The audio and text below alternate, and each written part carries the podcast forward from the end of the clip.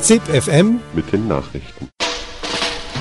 Und nun ohne Umschweife zur Sache. Ich sage Ihnen, Aufschwung, Aufschwung, das wäre es jetzt. Der Aufschwung ist da. Wir helfen den Armen, wenn wir die Reichen ausmerken. Ave Maria, gratia plena ZIP FM Ein Projekt der Freien Radios.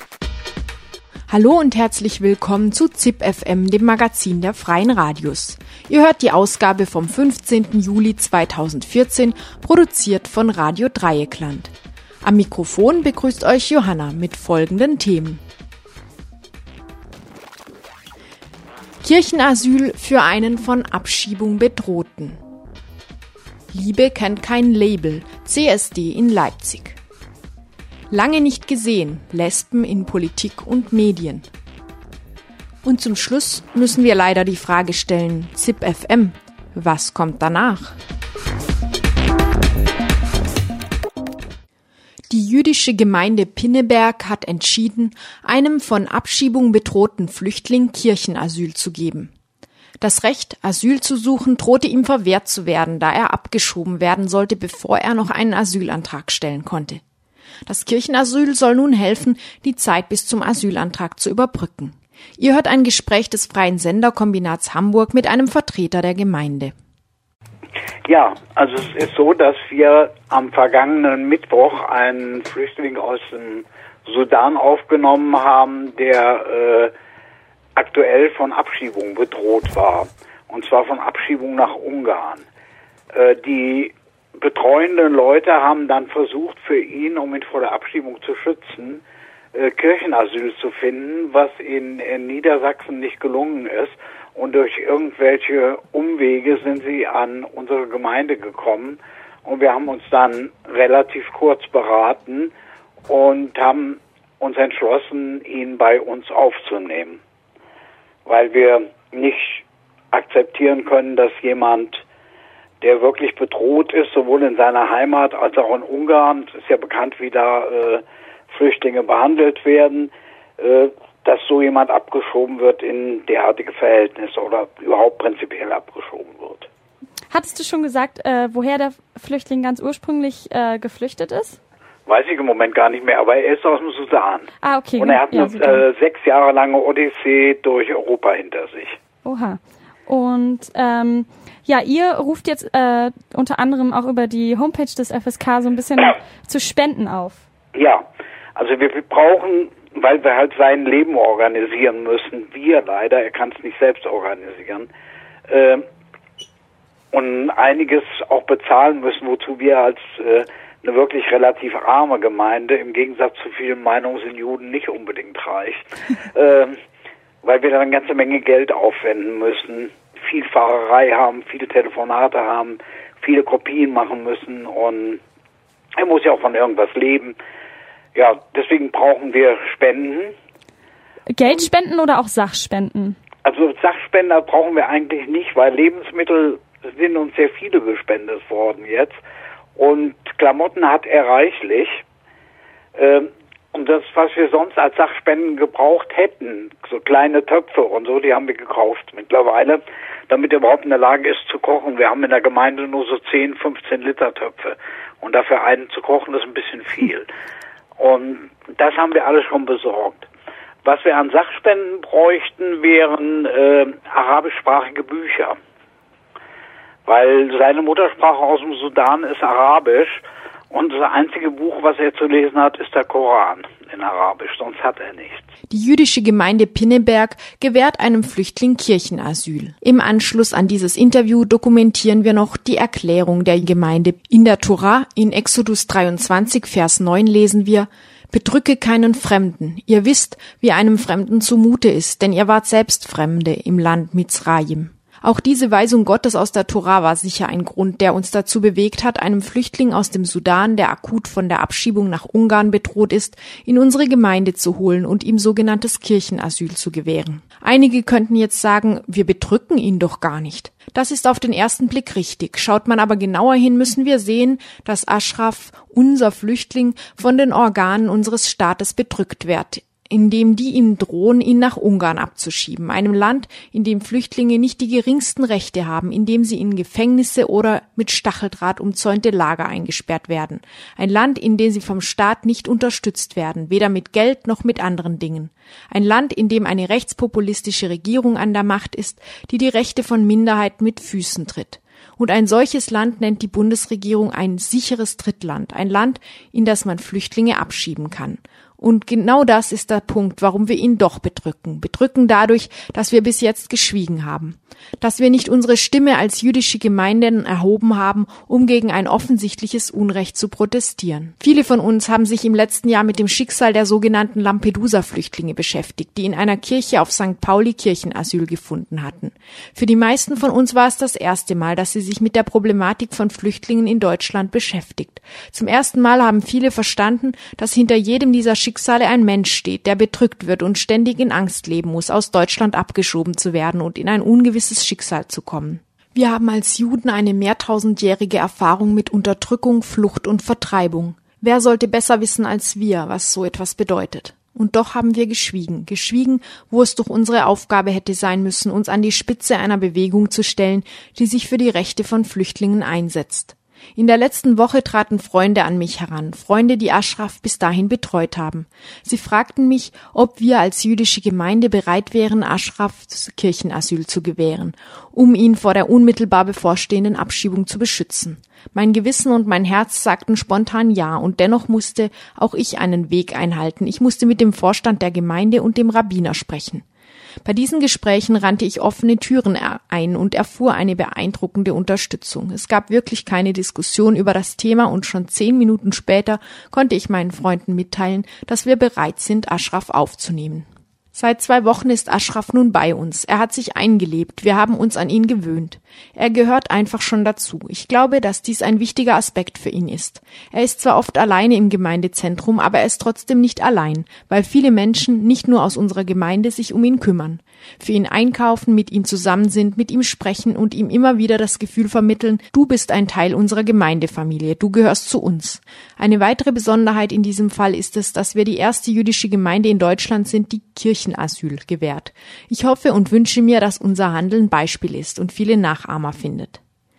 In 23 Tagen kann Ashraf nun einen Asylantrag in Deutschland stellen. Seine Chancen, dass das Asyl auch gewährt wird, sind sehr hoch. Wenn wir mit ihm gemeinsam diesen Tag erreichen, ist das ein großer Erfolg.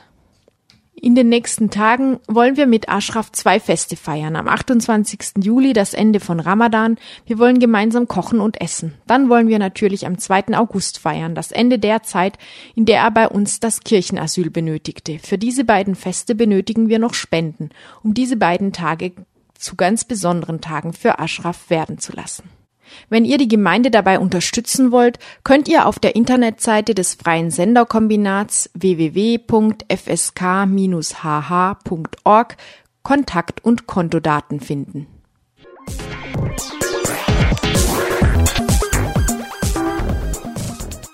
Anfang der 1980er Jahre kam die Christopher Street Day, kurz CSD-Bewegung nach Europa.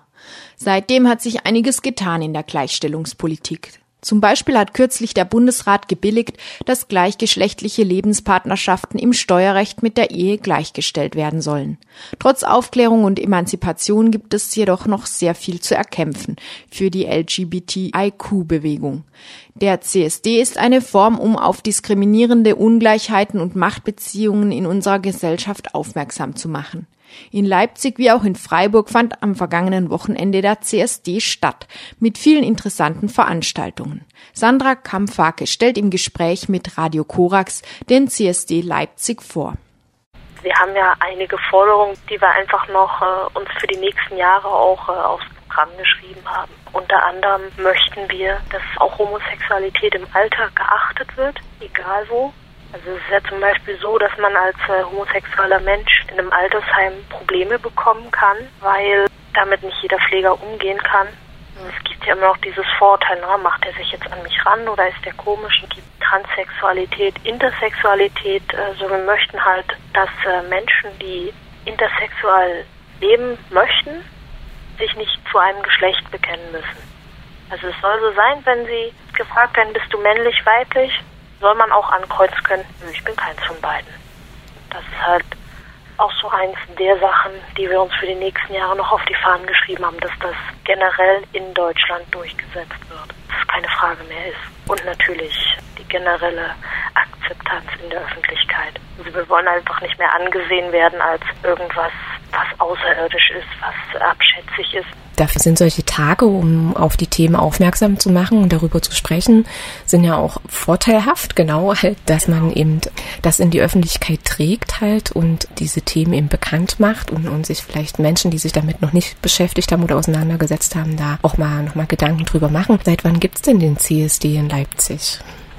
So um die 20 Jahre mit einer kleinen Unterbrechung. Also hintereinander weg sind wir ungefähr 10, 11 Jahre jetzt wieder in Leipzig mit unserem CSD.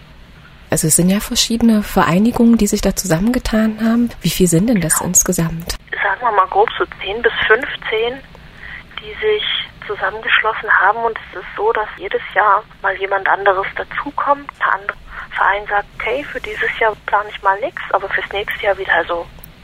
Also es ist eine schöne zweistellige Zahl in jedem Fall.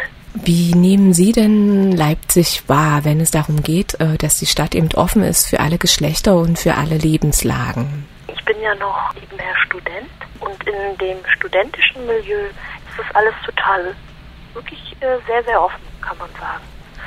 Meine, da gibt es Menschen, die da rennen zwei äh, Männer mitten nebeneinander her, küssen sich auf dem Campus, das ist alles schön, zwei Frauen, da rennt jemand mit Stöckelschuhen und Bart, das ist auch okay im studentischen Umfeld ist das wirklich sehr, sehr schön, auch im, sagen wir, in der Innenstadt. Ich glaube manchmal so in den Randbereichen ist das noch ein bisschen schwieriger, wo sich dann auch Menschen niedergelassen haben, die es ein bisschen ruhiger mögen, ein bisschen gediegener, die dann halt auch nicht so häufig in, in Kontakt kommen mit dieser LGBTI-Szene. Gucken dann noch ein bisschen komisch und die sind dann dementsprechend auch nicht so aufnahmefreudig und dem offen gegenüberstehend. Ein bisschen schade, aber wir sind auch daran, den Menschen zu zeigen, dass wir einfach nur ganz normale Menschen sind und gar nichts anderes. Inwieweit konnte denn der Christopher Streeter in Leipzig politisch oder strukturell etwas bewirken? Gab es da ein Feedback so in den vergangenen Jahren, in den vergangenen Veranstaltungen? Kriegen äh, viele Meinungen, so das ist das ist sehr sehr schön, dass ihr so politisch ausgerichtet seid. Dass wir nicht ähm, den Fokus auf Party legen, wie jetzt zum Beispiel der Kölner CSD oder der Berliner CSD, wobei ich da auch gar nichts gegen sagen möchte, sind auch sehr, sehr schöne Veranstaltungen. Also es wird generell gesagt, dass, dass es sehr toll ist, dass bei uns diese politische Grundlage gelegt wird. Aber so jetzt ähm, Rückmeldungen auf einzelne politische Forderungen ist bei uns immer ein bisschen schwierig. Wir werden ja immer größer und größer und irgendwann lässt sich das nicht mehr vermeiden. Gibt es denn ein Motto dieses Jahr halt und Schwerpunkte?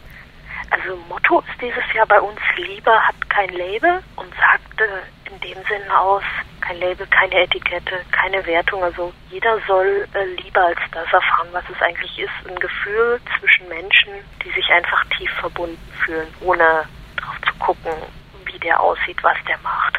Und das ist praktisch unser Motto für dieses Jahr. Also Gibt es inhaltliche Schwerpunkte? Inhaltliche Schwerpunkte in, in diesem Jahr noch nicht. Wir planen aber für die nächsten Jahre uns mal mit äh, Homosexualität im Alter tiefergehend zu beschäftigen. Deshalb haben wir es dieses Jahr auch schon in unsere Forderung aufgenommen, dass einfach eine ganz wichtige Thematik finden. Es ist ja so, mit 20 bis sagen wir 40, 50 ist alles schön. Man ist mobil, man kann Leute kennenlernen, aber wie ist denn das dann einfach, wenn man vielleicht pflegebedürftig ist oder wenn man ins Altersheim muss? Oder generell, wie ist denn das einfach in einem höheren Alter, wenn man gleichgeschlechtlich liebt? Und das ist praktisch so ein Themenbereich, den haben wir uns für die nächsten Jahre dann vorgenommen. Der Christopher Street Day in Leipzig, vorgestellt bei Radio Korax. Wir bleiben beim Thema, insofern die Diskriminierung lesbischer Frauen sich auch in ihrer weitgehenden Unsichtbarkeit in vielen Bereichen der Öffentlichkeit bemerkbar macht. In der öffentlichen Debatte über Homosexualität fällt auf, dass Lesben nicht auffallen. Wichtige Vorkämpferinnen für die Gleichberechtigung Homosexueller wie Jutta Schwerin sind kaum bekannt. Die prominenten Gesichter sind die von schwulen Männern. In der Berichterstattung über Homosexualität, zum Beispiel in der Reform der Ehe, gelangt häufig nur das Wort schwul in die Schlagzeilen. Die Netzfeministin und Bloggerin Nele Tabler hat ihren Vortrag auf dem zweiten Heidelberger Ladyfest vom 9. bis 12. Juli, der nicht Sichtbarkeit von Lesben in Medien und Politik gewidmet. Im Interview mit dem Bermuda-Funk erzählt sie, was sie dazu brachte, über diese Ungleichheit der Repräsentanz der Community zu sprechen und was man dagegen tun kann. Was sind denn die präsentesten Fälle von Sichtbarkeit beziehungsweise Nicht-Sichtbarkeit? Also was fällt da ins Auge oder fällt nicht ins Auge? Ja, ich denke mal, das sind immer wieder die Überschriften von schwulen Paraden, schwulen Ehen. Das Lesben, selbst wenn sie als Lesben da sind, eben als Schwule bezeichnet werden. Ich habe ja in dem Vortrag auch Bilder gezeigt, wo dann drunter stand eben die neuen Schwulen und dann Lesben ein Bild, es ging um Lesben. Das sind so die schlimmsten Sachen, die also ich ja als schlimm empfinde. Du hast selber erzählt, dass du lange selber auch gehadert hast, überhaupt dieses Thema anzusprechen, dass wenn von Homosexualität die Rede ist, in den Medien und auch in der Politik meistens schwule Männer eben gezeigt werden und interviewt werden und auftreten. Vielleicht kannst du noch mal erzählen, warum du selber dann nicht entschieden hast, doch diesen Schritt zu gehen, das anzusprechen und was dich sozusagen zunächst davon abgehalten hat. Ja, zunächst war es einfach, dass ich immer dachte, man muss solidarisch sein und nicht spalten und ja, die Energie für anderes verwenden, als darüber zu streiten. Auf der anderen Seite war mir klein hetero Zusammenhängen, hätte ich mir sowas nie bieten lassen, wie das also oft an Unsichtbarkeit war. Und mein Einstieg war eigentlich 2010, als es äh, um das Mahnmal für die vom Nationalsozialismus verfolgten Homosexuellen ging und äh, da also eine Diskussion auf wieder aufkam, die die vorher schon mal geführt wurde, dass Lesben eben im Dritten Reich nicht verfolgt wurden und deswegen also nichts auf diesem Manual zu suchen hätten. Und äh, da bin ich also wirklich ziemlich wütend geworden, weil ich wusste aus Erzählungen meiner Oma schon, dass das anders war. Sie sind zwar anders verfolgt worden als Schwule, aber sie sind genauso verfolgt worden und äh, ja. Genau, also die Qualität der Verfolgung war eine andere. Sie wurden in der Regel nicht in Konzentrationslager eingewiesen, aber in die Psychiatrie und blieben dort eben auch noch bis, bis nach 1945. Wenn wir jetzt nochmal über die Begriffe sprechen, wenn von, von Homosexuellen die Rede ist, wird es subsumiert unter schwul, vielleicht auch, weil es einfach kürzer ist und besser in Überschriften passt als lesbisch und schwul. Ähm, wie ist es mit queer? Ist das ein Begriff, der die Fähigkeit hätte, das abzulösen, diese Schwierigkeit der kurzen Überschriften? Ja, das mit queer habe ich persönlich so meine Probleme, weil erstens mal ähm, so ziemlich jede und jeder etwas anderes drunter versteht, wenn man also mit verschiedenen Leuten spricht. Und es ist so, dass ähm, also gerade aus dem angloamerikanischen Raum es ziemlich viele Studien gibt, dass Lesben dort also auch wieder völlig untergehen, dass es dann äh, queer eben ja, anstelle von homosexuell eben auch wieder nur mit schwul in Verbindung gebracht wird. Was vermutest du denn, wieso das überhaupt so ist? Ist es einfacher? Ist es vielleicht auch, was ja auch häufig sozusagen mitschwingt ähm, in der Stereotypisierung von Lesben, ist, dass sie männerfeindlich sind, was man von Schwulen jetzt nicht häufig unterstellt, ihnen vielleicht nicht so häufig unterstellt wird, dass sie frauenfeindlich sind oder wenn dann, wenn sie es sind, dass das eben kein Problem darstellt. Was ist so deine Vermutung oder vielleicht gibt es auch irgendwie Studien darüber, warum man sich es in den Medien und in der Politik leichter damit tut, Schwule positiv sozusagen zu Bericht erstatten? Also es gab, äh, der Spruch stammt, glaube ich, aus den 70ern, dass eben Lesben das größte, die größte Bedrohung fürs Patriarchat wären, weil sie eben alleine zurechtkommen ohne Männer. Das wird bestimmt ein Grund sein. Ein anderer Grund ist, dass auch viele, also Frauen an sich schon mal unsichtbarer sind als Männer. Und wenn irgendwo nur ein Frauenanteil von 10 Prozent ist, ist natürlich klar, dass dann auch die Lesben noch weniger vorhanden sind. Das hängt natürlich auch damit zusammen. Es gibt auch einen besonderen Begriff dafür, man nennt das Lesbophobie. Der ist allerdings in Deutschland, gibt es dazu fast kein Material. In Frankreich wird darüber, gibt es Studien und damit beschäftigt man sich schon intensiver, warum diese oder wie die verschiedenen Diskriminierungsformen aussehen. Und dass diese Diskriminierungsformen nicht nur ähm, auf der irgendwie Sichtbarkeit und Repräsentanz von relativ irgendwie gut situierten Lesben, die auch irgendwie gebildet sind und eine ja sichere soziale, relativ sichere soziale Struktur hinter sich haben, ähm, dass diese Diskriminierung auch tatsächlich irgendwie lebensbedrohliche Dimensionen aufzeigen kann, hattest du auch erzählt. Vielleicht kannst du von diesen sogenannten Asyldespen nochmal berichten, weil ich glaube, dass das ein Fall ist, der in Medien jetzt auch nicht wahnsinnig breit getreten wurde. Ja, das war also ein Urteil in Bayern, als ein Richter festgestellt hat, eine Lesbe aus Uganda würde in Uganda nicht verfolgt werden, beziehungsweise eine lesbische Identität gäbe es nicht. Und sie würde das nur erzählen, weil sie halt wüsste, ähm, dass Homosexualität ein Asylgrund ist. Und wenn halt äh, Richter da sitzen und meinen, es gibt keine Lesben, dann wird das wirklich lebensgefährlich. Was können denn Medien tun oder MedienvertreterInnen tun, um dieser Überrepräsentanz von Schwulsein, beziehungsweise vor allem der Unterrepräsentanz von Lesbischsein oder was ja eh nochmal ein zusätzliches Thema wäre von Trans, Inter und ähm, Transgender-Personen. Was kann man tun, damit sich das ändert? Zum einen auf die Sprache zu achten, zumindest auf die schriftliche. Ähm, ich verlange ja gar nicht, wenn jemand ähm, so im Alltag redet, dass er da immer ganz korrekt äh, drauf achtet. Aber zumindest, wenn es schriftlich weitergegeben wird, dass man guckt, dass man alle erwähnt oder zumindest die, die es betrifft. Dass er äh, nicht nur Männer zum Beispiel in der Talkshow sitzen, sondern ähm, ja dazu auch Frauen eingeladen werden und dass man das eben äh, von von der Redaktion aus schon äh, etwas unternimmt und nicht zum Beispiel Parteien überlässt. Es ist jetzt beim Freiburger CSD sowas passiert, dass man einfach die Parteien eingeladen hat und die haben dann alle Männer geschickt, was dann dazu führte, dass auf dem Podium nur Männer sitzen. Und da müssen die Redaktionen einfach sensibler werden. Du hast auch explizit dazu aufgerufen, ähm, Leserbriefe oder Mails zu schreiben, wenn man Überschriften hat wie Schwulen-Ehe oder ähm, Homosexuelle und dann gleich schwul. Das ist was, was du auch selber tust wahrscheinlich, aber was auch durchaus natürlich mehr Vehemenz bekommt, wenn es mehr Leute tun. Ja, das ist, also ich sehe das als so ziemlich den einzigen Weg, dass man die Leute immer wieder darauf aufmerksam macht. Weil es ist häufig so, dass äh, wenn wir ihnen das dann erklären und dann kommt, ach ja, stimmt, da haben wir noch gar nicht drüber nachgedacht. Ne? Gut, vielen Dank, Nele Tabler, für dieses Gespräch und noch ein schönes Ladyfest. Danke. Die Unsichtbarkeit von Lesben in Medien und Politik. Ein Interview des Bermuda-Funk mit der Bloggerin Nele Tabler.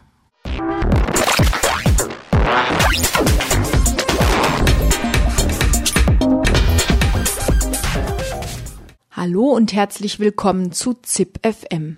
Das erste Mal ging diese Begrüßung am 1. Juli 2002 über den Äther. Zwölf Jahre ZIP FM. Und nun das aus?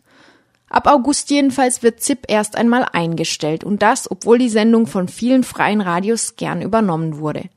Somit ist das vielleicht auch für mich das letzte ZIP, das ich moderiere und ich bin nicht allein mit einem gehörigen Tropfen Wehmut und einer leisen Hoffnung, dass es doch noch irgendwie weitergehen möge. Radio Z aus Nürnberg fragte Andreas Klug, der ZIP FM an den Start gebracht hat, warum nun das Ende von ZIP FM beschlossen wurde. ZIP FM ist ja angetreten mit der Idee, werktäglich eine halbe Stunde Magazin zu machen. Äh, wir hatten dann zunächst, als wir an den Start gingen, mal mit vier Werktagen angefangen, in der Hoffnung, dass sich diese Idee so ähm, herumsprechen würde in den freien Radios, dass es irgendwann auch zu einem fünften Tag, also einer kompletten Abdeckung der Werktage kommen würde. Hat man gehofft, dass das so klappen würde und das hat dann ja doch recht bald äh, sich abgezeichnet, dass es bei den vier Tagen bleiben würde.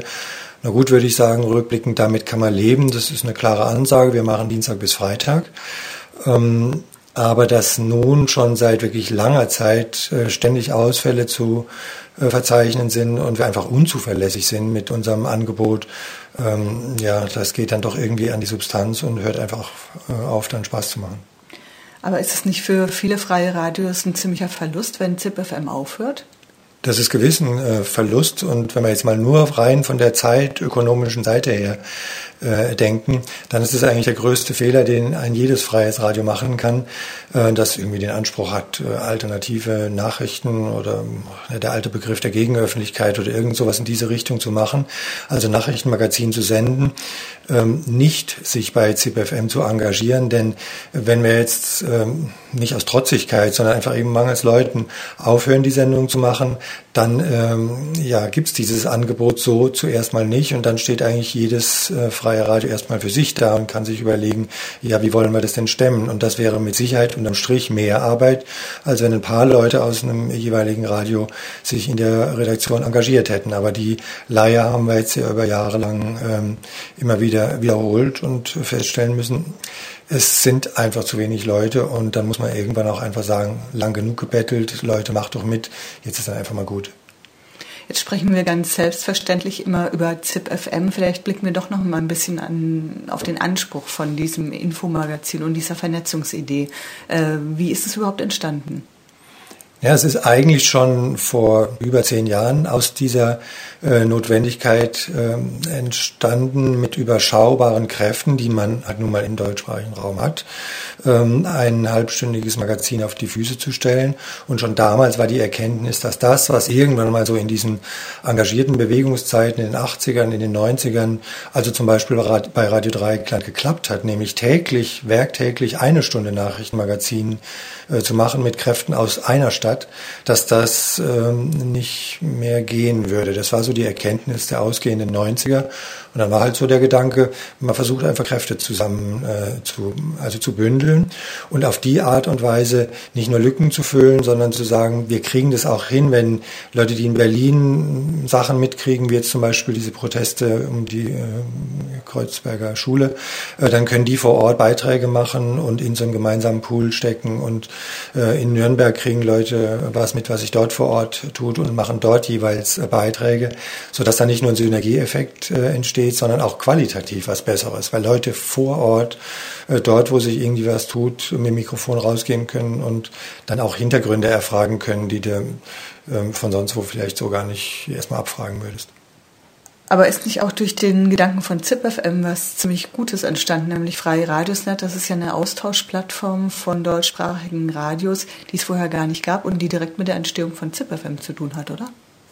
Na, wir hatten ursprünglich ja die Idee, genau dieses Nachrichtenmagazin zu machen. Dann gab es interne Diskussionen. Es gab insbesondere von einem Kollegen aus Freiburg die äh, Befürchtung, dass wenn wir so ein Nachrichtenmagazin machen, was so stark verbreitet wird, in, dem, in zehn Radios dann ausgestrahlt und gesendet wird, dass da eine Zentralisierung entstehen würde und dass diese äh, ZIP-FM-Redaktion, dass da so eine Machtballung äh, gäbe, weil die entscheiden, was wird gesendet und was wird nicht gesendet.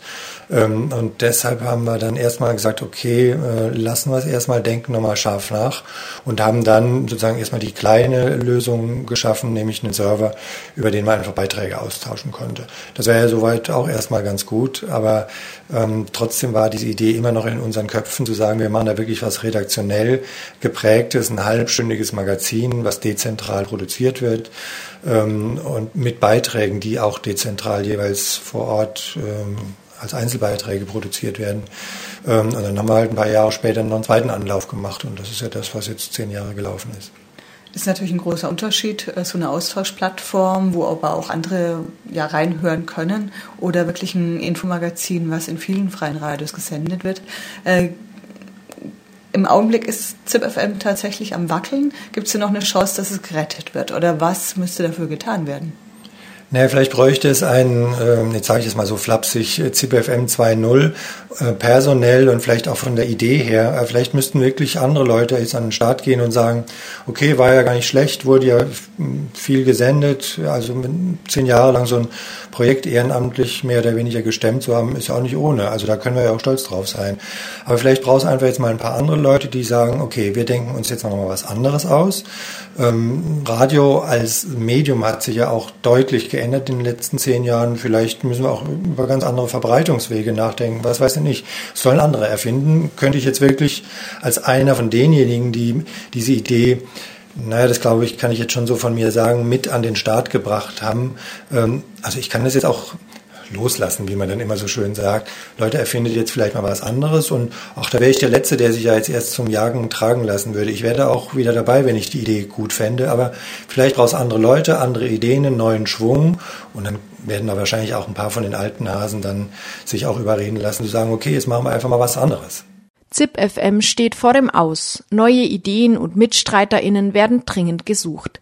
Sicher noch hören könnt ihr die Sendung bis Ende Juli. Die Ausgabe vom 15. Juli 2014 geht damit jedoch zu Ende. Am Mikrofon verabschiedet sich Johanna für Radio Dreieckland. Morgen wird ZIP FM vom Bermudafunk zusammengestellt.